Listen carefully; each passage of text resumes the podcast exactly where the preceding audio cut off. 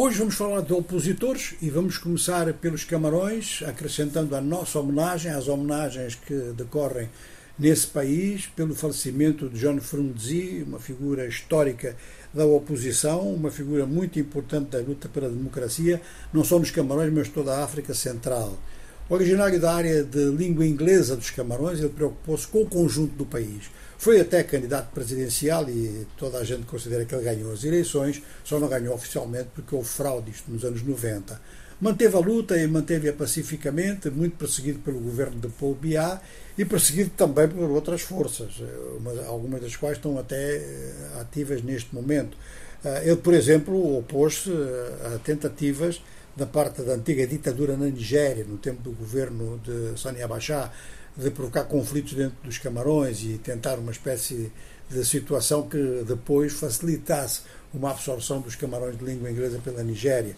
Opôs-se seriamente a isso e mais recentemente opôs-se então à, à, à, luta secessionista, à luta armada, eh, e principalmente opôs-se a que o seu partido, o Partido Social Democrata, viesse a ser utilizado como plataforma política da insurreição. Isto ficou-lhe caro, ele foi raptado duas vezes pelos secessionistas e o vice-presidente do Partido Social Democrata diz mesmo que estes dois raptos influíram muito eh, na deterioração das suas condições de, de, de vida, nas suas condições de saúde. Ora, grandes homenagens, eh, o funeral deve dar lugar mesmo a uma grande mobilização nacional. Vamos passar para o Senegal, onde o Ousmane Sonko, que foi condenado a dois anos de prisão, hum, uma acusação sobre temas bastante sexualizados, eh, ele diz que são acusações falsas, que visam apenas afastá-lo da corrida presidencial. Ele foi condenado, mas não está preso, está em casa, eh, também não pode sair de casa eh, e entradas em casa são mesmo abastecimentos muito básicos. No entanto, um empresário que é amigo dele e amigo do presidente Sall eh, está a tentar uma mediação e foi autorizado a visitá-lo. Declarou que ele está bem de saúde, mas está um pouco afetado por todo este clima e pelo facto de estar, estar trancado dentro de casa.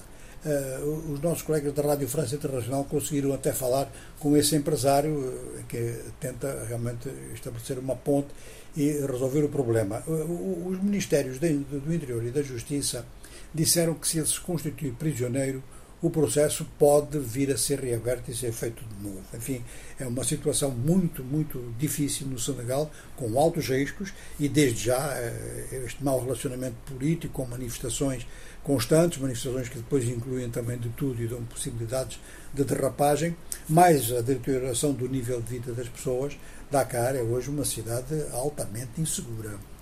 Finalizando com a oposição na Guiné-Conakry, três dirigentes da Frente de Defesa da Constituição que estavam presos, foram presos, tiveram presos nove meses, tiveram liberdade condicional no mês de maio e agora o Tribunal anulou o julgamento, agora mesmo no dia de hoje.